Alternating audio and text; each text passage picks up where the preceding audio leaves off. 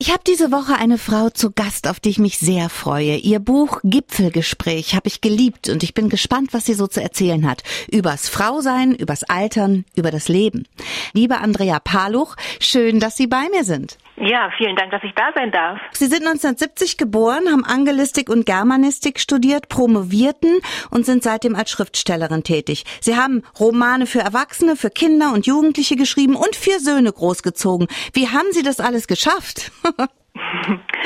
ich habe das geschafft, indem ich das als Teamarbeit gemacht habe. Also ich habe die Bücher mit meinem Mann zusammengeschrieben und mhm. wir haben zu gleichen Teilen uns um die Kinder- und ähm, Beaufsichtigungsarbeit gekümmert uns um das Schreiben. Also wir haben alles 50-50 gemacht. Und das, so ging das. Das ist ganz schön. Also das finde ich sehr bewundernswert, dass Sie das so zusammen geschafft haben. Gerade jetzt so in den Situationen mit Homeschooling und so stelle ich oft fest, dass die Frauen sind, die dabei drauf zahlen und die sich zerreißen. Ja, also diese Vorstellung, dass man zu Hause arbeiten soll und dabei noch die Kinder beschulen, ist wirklich eine Horrorvorstellung. Mhm. Und ich war sehr froh, dass meine Kinder jetzt schon groß sind und aus dem Haus und ich diese Phase jetzt nicht haben musste. Mhm. Also denn zu, also als ich zu Hause gearbeitet habe, sind ja die Kinder in die Schule gegangen. Ja, richtig. Das war meine Arbeitszeit.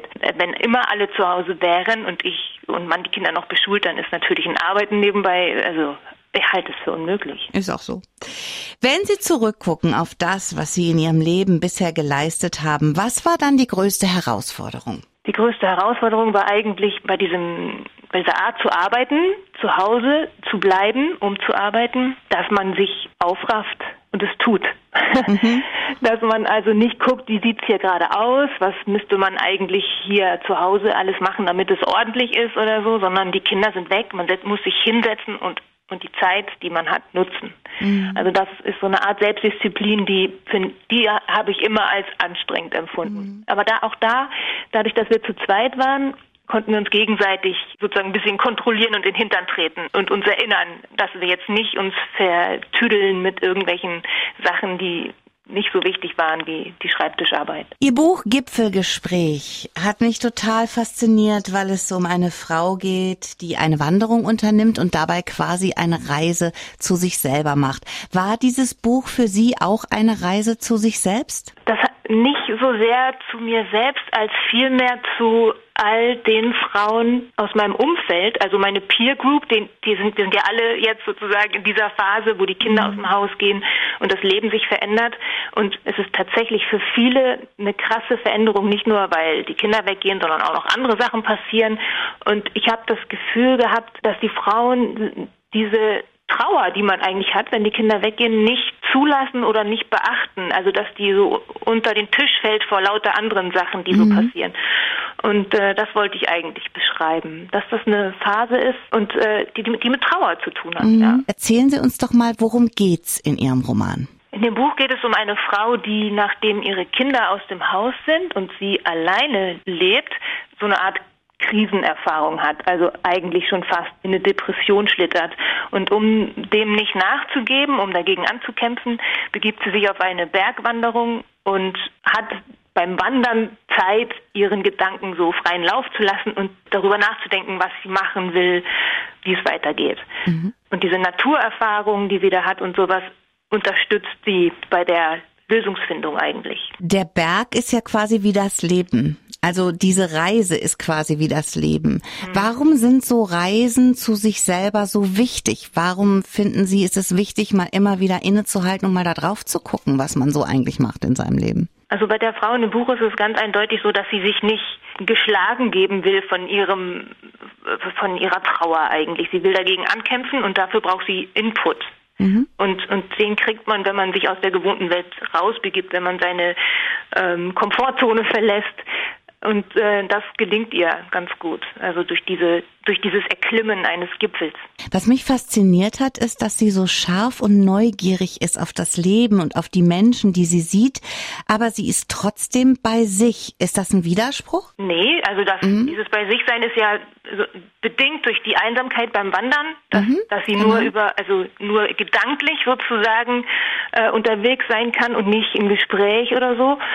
Und, und sie denkt ja auch vor allen Dingen über sich nach und nicht so sehr über andere, sondern sie Mhm. Also sie fokussiert sich komplett auf sich selber und deshalb, äh, nee, ich weiß nicht. Nee, das war nur, hat mich nur interessiert, weil ich fand es so, so spannend zu sehen, wie sie im Außen sich zwar ganz genau anguckt, wenn sie im Bus sitzt oder im Zug sitzt, wenn sie mit Leuten zusammentrifft, wie diese Leute sind, aber trotzdem ist sie ganz für sich. Also sie mhm. ist so in so ihrer eigenen Welt, auch ja. wenn sie in der Welt ist und nicht nur einsam äh, die Bergwanderung macht. Das stimmt, genau. Sie ist eine Beobachterin. Genau.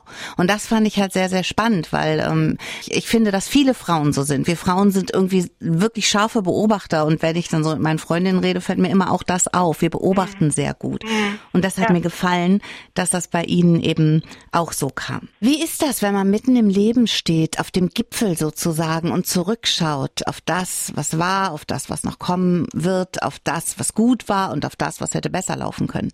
Andrea Paluch hat das getan mit ihrem Roman Gipfelgespräch. Frau Paluch, so eine Rückschau bringt auf dem Zenit, birgt ja ganz viele Chancen. Denn man kann, wenn man will, das Steuer nochmal komplett rumreißen und einiges ändern.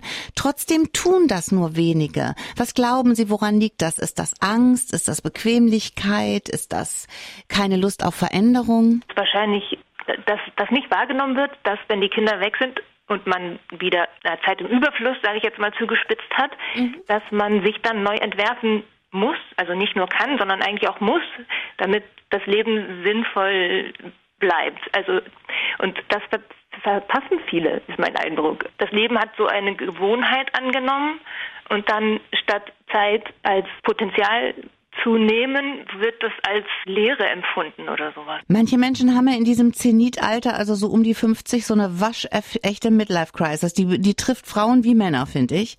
Mhm. Ist das auch sowas wie ein Gipfelgespräch? So eine Midlife Crisis? Ja, ich dachte immer, eine Midlife Crisis ist, wenn man, wenn man das erste Mal versteht, dass man sterblich ist. Mhm. wenn der, wenn man die, äh, die mhm. Sicherheit des Todes sozusagen begreift. Also das ist ja tatsächlich mhm. erst nach der Mitte ungefähr. Und davor weiß man das theoretisch, aber man fühlt es nicht. Bei uns Frauen ist das aber noch gekoppelt, finde ich, weil in dem Moment, wo wir über 50 sind und Kinder normal früh bekommen haben, gehen die aus dem Haus. Das heißt, wir sind über 50, merken unsere eigene Sterblichkeit, die Kinder verlassen das Nest und man knallt in ein Loch. Da kann, finde ich, eine waschechte Krise draus werden. Ja, aber ich glaube, also so evolutionär gesehen sind wir dann ja auch überflüssig. das ist halt das Problem. Man muss sich halt einen Sinn suchen dann. Ja, richtig. Das ist sehr spannend in Ihrem Buch. Die Frau, ähm, die da auf diesen Berg ähm, klettert, um zu sich selber zu finden und sich einen neuen Sinn zu suchen. Mit dem Buch zeichnen Sie ein super gutes Bild von uns Frauen im 21. Jahrhundert, finde ich. Ist Ihnen das beim Schreiben auch bewusst geworden? Ich habe tatsächlich an meine Freundinnen gedacht die mich inspiriert haben und also die waren mein Vor mein Modell. Ich habe mhm. versucht, einen Querschnitt durch meinen Freundeskreis sozusagen zu ziehen und die Frauen, die ich kenne, darzustellen. Äh, wenn sich da jetzt viele wiedererkennen, ist das super. Mhm. Also das, das ist sozusagen meine eigene Erlebniswelt, also nicht auf mich persönlich bezogen, sondern das, was ich beobachte. Und ähm, dass man alle Möglichkeiten hat, weiterzumachen, das ist natürlich, also im Verhältnis jetzt zu unseren Müttern zum Beispiel, genau. also wir leben in einer super Zeit, also Genau. Wir haben schon ziemlich gut. Ja. Da haben Sie recht. Frau Paluch, auf der Wanderung, die Ihre Hauptfigur macht, erinnert sie sich und reflektiert über ihr Leben. Im Alltag ist das manchmal schwierig, weil wir da immer wieder abgelenkt werden. Haben Sie auch schon mal so eine Gipfelwanderung oder so eine alleine Wanderung gemacht oder hat das jetzt gar nichts mit Ihnen zu tun gehabt? Also ja, ich war, ich war schon mal in den Bergen, aber ich würde niemals im Leben alleine wandern gehen. Mhm. Und also meine Selbsterkenntnis oder sowas findet eigentlich immer im Gespräch mit meinem Mann statt mhm. und nicht im alleinigen Selbstgespräch oder sowas. Aber ich mo mochte in diesem Buch nicht über Männer schreiben. Ich wollte gerne, dass diese Frau mal auf, also sich nicht im Verhältnis zu Männern wahrnimmt oder sowas, mhm. sondern nur sie selbst ist. Und deshalb äh, ging das nicht anders, als dass sie das alleine macht. Sie wollen uns noch aus, was aus Ihrem Buch lesen. Das finde ich immer sehr, sehr schön. Und da lasse ich Ihnen jetzt die Bühne und bin gespannt, welche Stelle Sie sich rausgesucht haben. Ja, ich fange mal direkt am Anfang an. In dem Moment, als die Kinder nicht mehr bei ihr wohnten, war ihr austariertes Leben zu Ende. Fast zwei Dekaden lang waren die Waagschalen voll gewesen. Jetzt war eine davon leer und schnellte nach oben. Die andere wurde zu Ballast. Damit hatte sie nicht gerechnet. Ihr Leben hatte Schlagseite bekommen. Sie musste etwas in die leere Waagschale werfen, damit es wieder ins Gleichgewicht kam. Sie war 45 Jahre alt. Statistisch gesehen würde sie noch 40 Jahre leben. Zu lange, um nur Lücken zu füllen. Damit hatte sie nicht gerechnet. Allein zu sein hatte etwas bei ihr ausgelöst. Unerwartet heftig und unkontrollierbar. Sie fühlte sich verlassen, blutete von innen. Dieser Zustand musste aufhören. Vielen Dank.